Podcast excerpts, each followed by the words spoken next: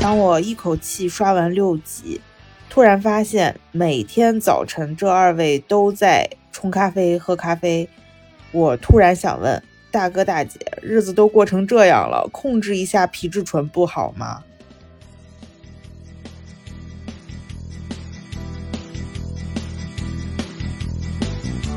？Hello Hello，大家好，我回来了，I'm back。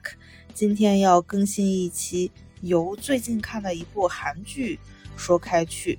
过年期间呢，看了最新的热门韩剧 LTNS，which is short for Long Time No Sex，中文翻译的更直白，叫做好久没做。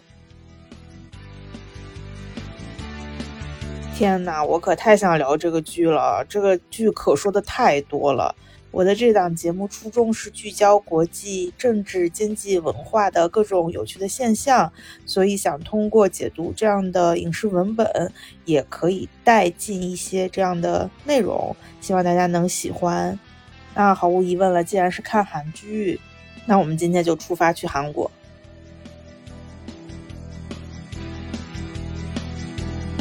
虽然我不同意互联网上的韩吹朋友们。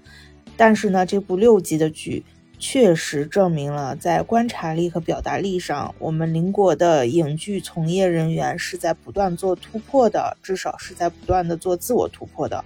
不敢说每个镜头，至少每场戏都是有意义的，没有废的情节设置。通过这样一部丧丧的爽剧，我们欢笑过后看到了我们自己与自己的矛盾，我们所处的社会的矛盾。因为他从韩国说起，但是我们发现印在大多数东亚中青年骨子里的隐痛都被激活了一下下。所以今天从这部剧聊起，盘一盘这部剧集的创作者观察到的韩国中青年的韩国社会存在哪些现象和问题，以及创作者如何巧妙地表达出来这些问题和现象。先来简要介绍一下剧情。对了，这期节目肯定会有剧透，如果想看的同学先去看一下，再回来听我的节目，非常推荐啊！剧情是一对热情似火的小夫妻在七年之痒之后陷入了无性婚姻，住在一个小公寓里，过着干涸的打工人生活。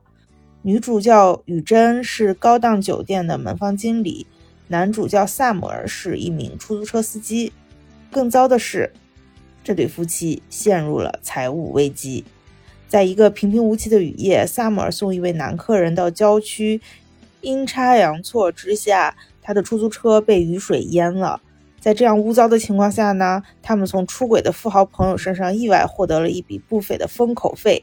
这给了他们启发：勒索、偷情的男女可以成为一门营生。于是，我们的这两位雌雄大盗就 hit the road。开始了敲诈偷情男女的啼笑皆非的一段旅程。我个人当然是非常推荐所有已经年满十八岁的朋友们独自收看，因为有许多成人镜头，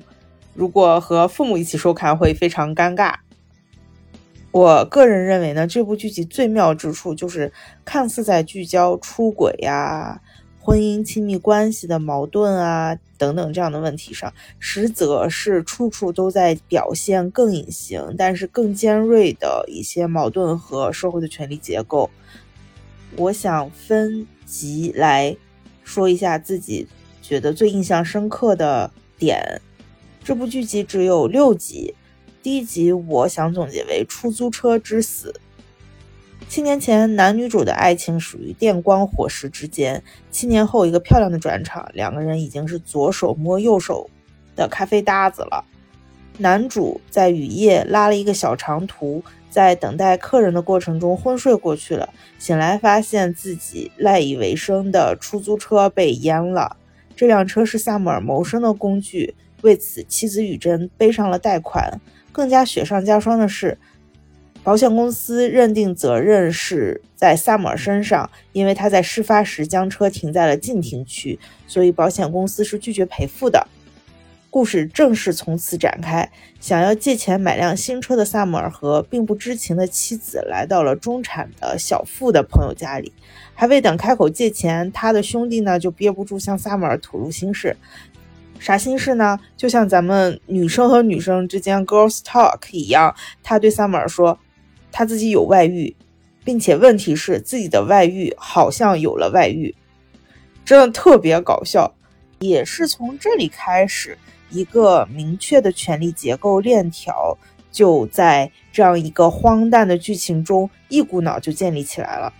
濒临破产的出租车司机萨姆尔想要向年轻的中产朋友借钱，而这位年轻的富豪是一名更有钱的富人的舔狗。与此同时，这位更有钱的富人明显还有一位更有实力的财阀欧巴。剧情的荒诞程度就像一个热气球，层层飞升，越飙越疯。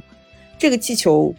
最终被扎破的瞬间，是在萨姆尔开着朋友的车，拉着这位伤心的失恋的富豪朋友回家的时候，终于鼓足勇气开口向他借钱，但是却被拒绝了。这里几来几往的编剧给的台词太好了，展现了富贵朋友虚伪的一面。而同时呢，又将剧集的前史揭开了。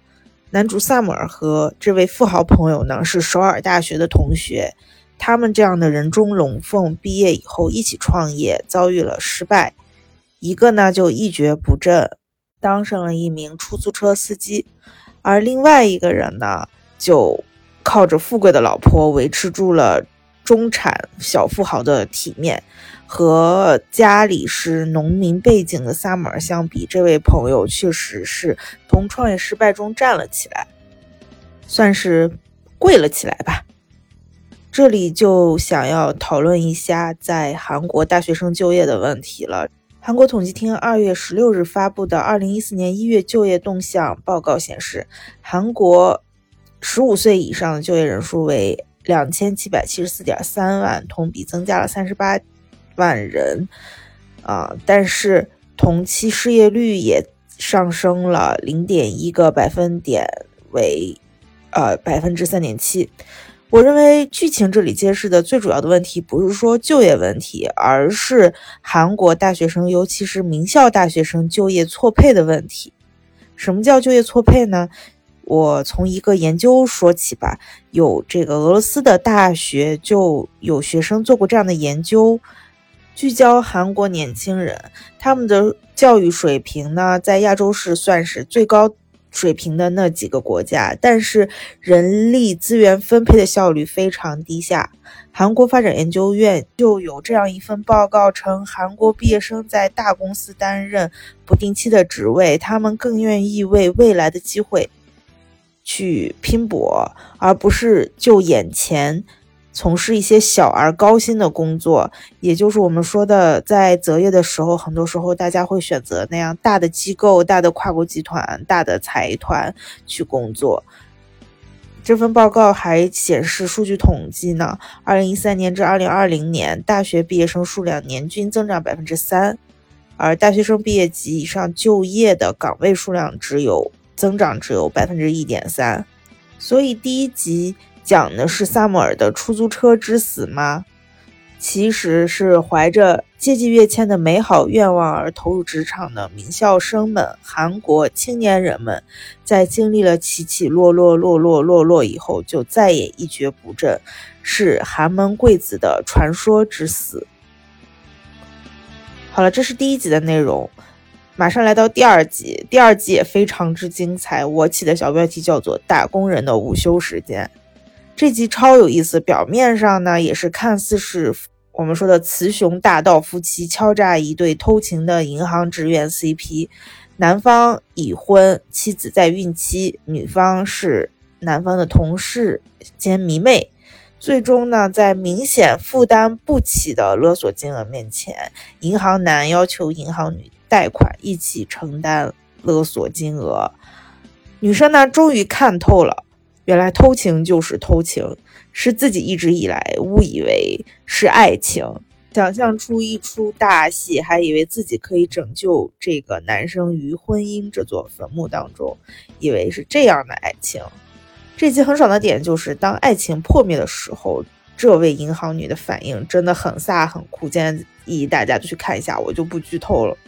但，一整集看下来，其实我想说的这部剧的一直一个很绝妙的点，就是它有另外一个叙事线。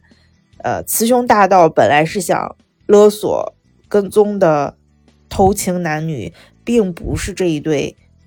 银行职员，而是一名检察官。这名检察官呢，在中餐馆消费，喝的是近四十万韩元的水晶坊。我查了一下，大约是两万人民币的样子。这位检察官还要送子女出国留学，而正在苦于没有钱为父亲筹备七十大寿的萨姆尔，通过相机去仰望这位权贵的时候，脑中进行了快速的盘算，非常快的计算出。像这样一位权贵，是他一个 loser 惹不起的。他的三脚猫的这种犯罪手段，并无法从这位检察官手中逃脱。于是，他也劝了妻子放弃这个跟踪对象，而替代品才是这一集后来的这个银行的 CP。银行 CP 这里又映射了雨真的这个叙事线之外的故事。本集一开始就讲了女主雨真的姐姐为自己天才的女儿如此天才而感到捶胸顿足的伤心难过，其实真的很反直觉。为什么呢？其实这个姐姐自己说，原因是她负担不起培养这样一位女天才，像培训班呀，还有参加比赛这样的费用已经超过了她的能力。剧情先有了这样的铺垫，所以在当雨真勒索。银行 CP 的时候，看到呃大着肚子被背叛的呃银行男的妻子，看到这个把偷情误认为是真爱的银行女职员的暗自神伤，他冲着臭男人爆出了金句：在这个国家，哪个女人不可怜？最终，我们的雌雄大盗用勒索来的钱，在之前跟踪检察官。的时候，看到他吃的那一家中餐馆里，为萨姆尔的父亲摆了一桌寿宴，点上了一瓶水晶坊。雨珍呢，也为自己的外甥女垫付了这样的培训费、参赛费也好。看似雌雄大盗的出手，让银行渣男付出了代价，最终实现了各自生活中的小确幸。但是仔细想想，其实有点啊难过的，因为在。爱情的权力结构里，我们可以轻易批判、惩罚这样的渣男。当这个偷情的 CP 在午休时间一边啃汉堡，一边在车里做着不可描述的偷情行为，这个男主萨姆尔轻易的就能拍摄下这样勒索银行男用的这样的镜头，还在评论说啊，为了男性平均的这。七分钟的时长，男人就要搞出这么多背离家庭的事情，天哪，真的东亚打工人太苦了，我不得不发出这样的感叹。在勒索金额上，男女主怕银行男付不起，还主动降价，把金额降到了七百万。就是这样的金额，这个银行男也还是需要贷款。天哪，再次感叹打工人只能靠午休时间、吃汉堡的时间。为彼此提供一点点情绪价值，而且特别有意思的是，他们每次偷完情还有这样的镜头，在后备箱里会手冲咖啡。其实，破除掉这个爱情的滤镜，什么氛围呀，什么文艺呀，其实你偷完情以后，在后备箱为自己的爱人手冲一杯咖啡，只是因为穷酸。是 不是很讽刺？这里 call back 一下，第一集里有一个笑点是，啊，雌雄大盗 CP，我们的男女主，呃，想去他们的富豪朋友家蹭饭嘛，饿了好几天，结果只是被叫外卖炸鸡招待，而就在他们朋友的女儿的房间里，这名少女正在炒股，月入一百万韩元，折合大概五万人民币。她去吃素食，被父母供养着，甚至不必踏出房门去应酬这些叔叔阿姨。其实，通过这个资本主义下的这种中产富豪家庭，我们看到了这种塑料的感觉，看到了一种有钱人的虚伪。第二集就是加强了这种荒谬感，这种荒谬感就体现在，或者我们说升级，就在体现强权和弱势之间权力极度的不对等。的这个过程中完成了这样的升级，所以这里的点，我想提出的是韩国的收入差距、收入不平等问题。韩民族日报对世界不平等实验室提供的截至二零二三年三月的各国收入不平等数据进行分析，发现，截至二零二一年，收入最高的百分之一韩国人占了全国总收入的百分之十一点七，这个比例相对于二零零七年来说上涨了三点三个百分点。好了，来到第三集、第四集，我。就是很喜欢很喜欢这两集，我总结他们的主题就是 Lonely Fools in Love，光脚的不怕穿鞋的。这两集可以说是直接起飞，探讨的是女性话题，真的让我啊激动不已。第三集是聚焦老年偷情男女，在熟练的勒索的过程中，我们的雌雄大盗发现了一名大妈，她是一名平平无奇的韩国妇人。被丈夫和儿子无视，大妈说她一辈子 never kissed，从来没有亲吻过，也就说明她没有真正的享受过任何的亲密关系。在遇到她的出轨对象这名大叔之前呢，她唯一的亲吻对象是一只名叫玫瑰的小狗，这只小狗也去世了。在她上山去给小狗扫墓的时候，来了一阵大风。这时候，他也认识了这名大叔。剧集为了表现人物的性魅力衰竭的这样的事实，设置是让这个大妈是秃头的，她戴着假发。当大风来的时候，在大叔面前，这顶假发被吹起了，而大叔并没有嘲笑她，而是，诶，把自己的假发也取下来了。可以说，他们在身体赤裸相见之前。孤独的灵魂已经坦诚相见了。我为什么说大妈是光脚的不怕穿鞋的？她直接就让勒索的雌雄大盗 “you fuck off”，不要再阻碍他得之不易的爱情和灵魂伴侣，真的特别飒。而大叔呢，他的处理方法更绝更直接。剧情铺垫，这是一位对待情人温文尔雅的识财商人。然而，面对勒索犯，他真的是战斗力爆表，徒手制服了年轻的萨姆尔，只需要三下五除二就把萨姆尔打掉了牙，同时还给出了一个老一代的这个解决方案：赎金或者说是勒索金，想要是不可能的。但是你把我和我的老情人拍的挺好看，所以你给我的食材店拍照片，我给你报酬，还可以走我合法老婆的账。就是这个食材店的老板娘，真的太可爱了。就是自己出轨的被勒索，然后还让老婆来付，哦，真的很搞笑。而且还有一种就是老派的按劳分配的那种可爱的共产主义思维。所以第三集这个剧情就开始变得特别温情了。到了第四集，直接飞到了女同志的。这样的呃 程度的题材，这集内容之丰富，意涵之复杂，都让我大呼过瘾。出现了很多隐喻啊，我个人觉得体现了韩国社会父权和夫权对女性的规训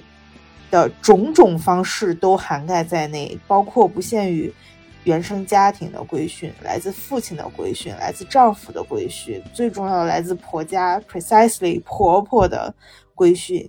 还有宗教的规训等等，这一季的金句呢，就出自女同志的婆婆之口，说只有在韩国这个国家，即使在纽约读的女博士，也必须被婆婆搓磨。大意就是这样的。更加讽刺的是，当媳妇熬成婆了，就要继续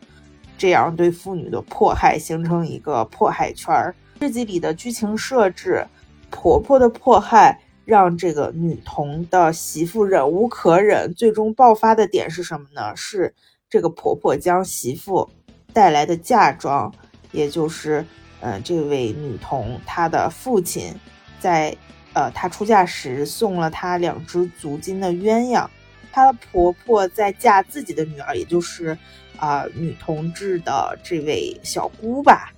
是这样叫吧？是出嫁的时候，她的婆婆把这。呃，这个嫁妆偷偷拿出来，啊，偷梁换柱，啊，给自己的女儿当嫁妆，可这谁能忍啊，对吧？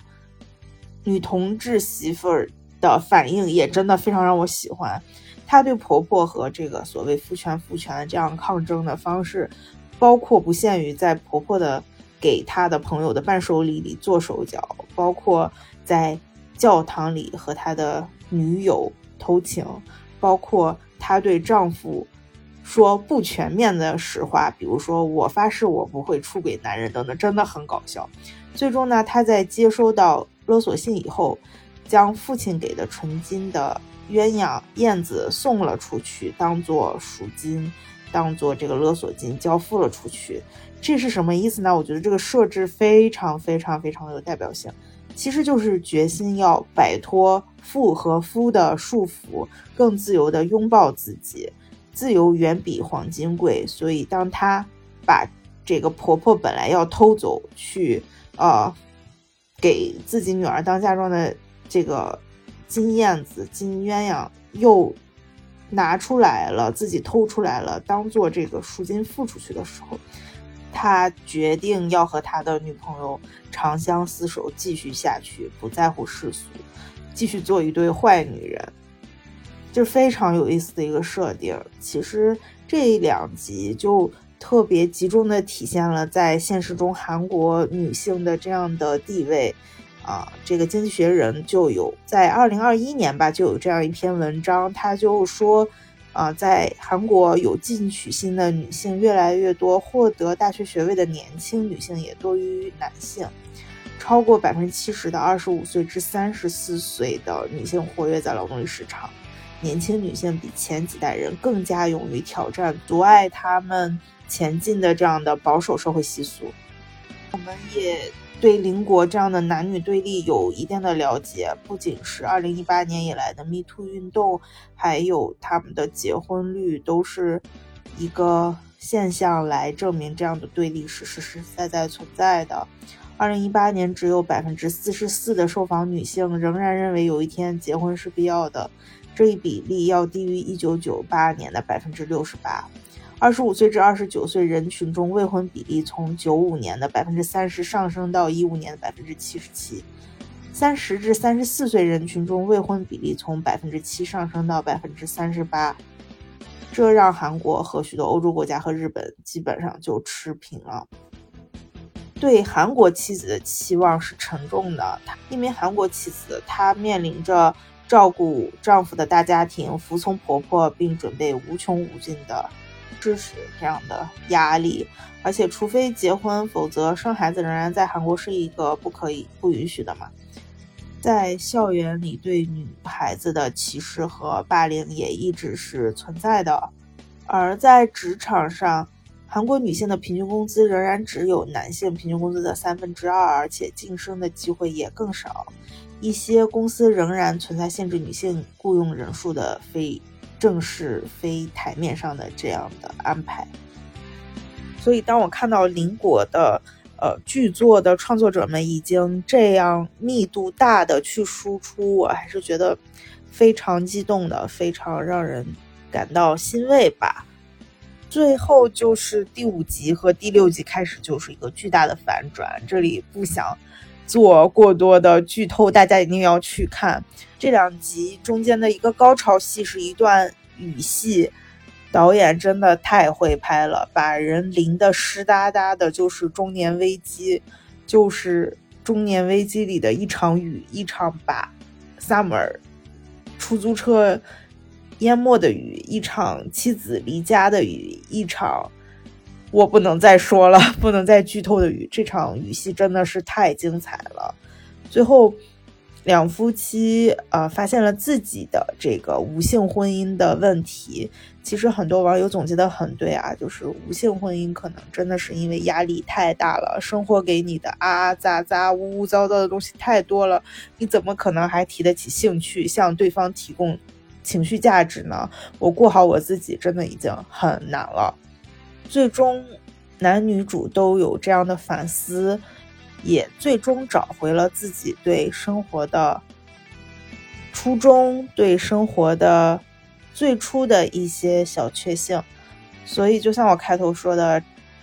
皮质醇太高了，不要喝咖啡，找回生活的一些本质和美好，去对抗可能是系统和社会的一些问题，能抵抗多少是多少，能一起面对多少，就总比一个人面对好。突然想起前几天看到安妮海瑟薇。啊，在讲自己和爱人长达十三年的爱情长跑的时候，说的一句我觉得非常非常好的话。将来如果我有幸结婚，我一定会把这句话印在我的喜帖上。那是什么呢？就是 Individually we are whole, and together we are more。我觉得这真的是一个理想的结婚状态。今天就聊到这儿吧，有什么想说的，在评论区见。大家一定要去看，再次推荐。Long time no sex. See you next time.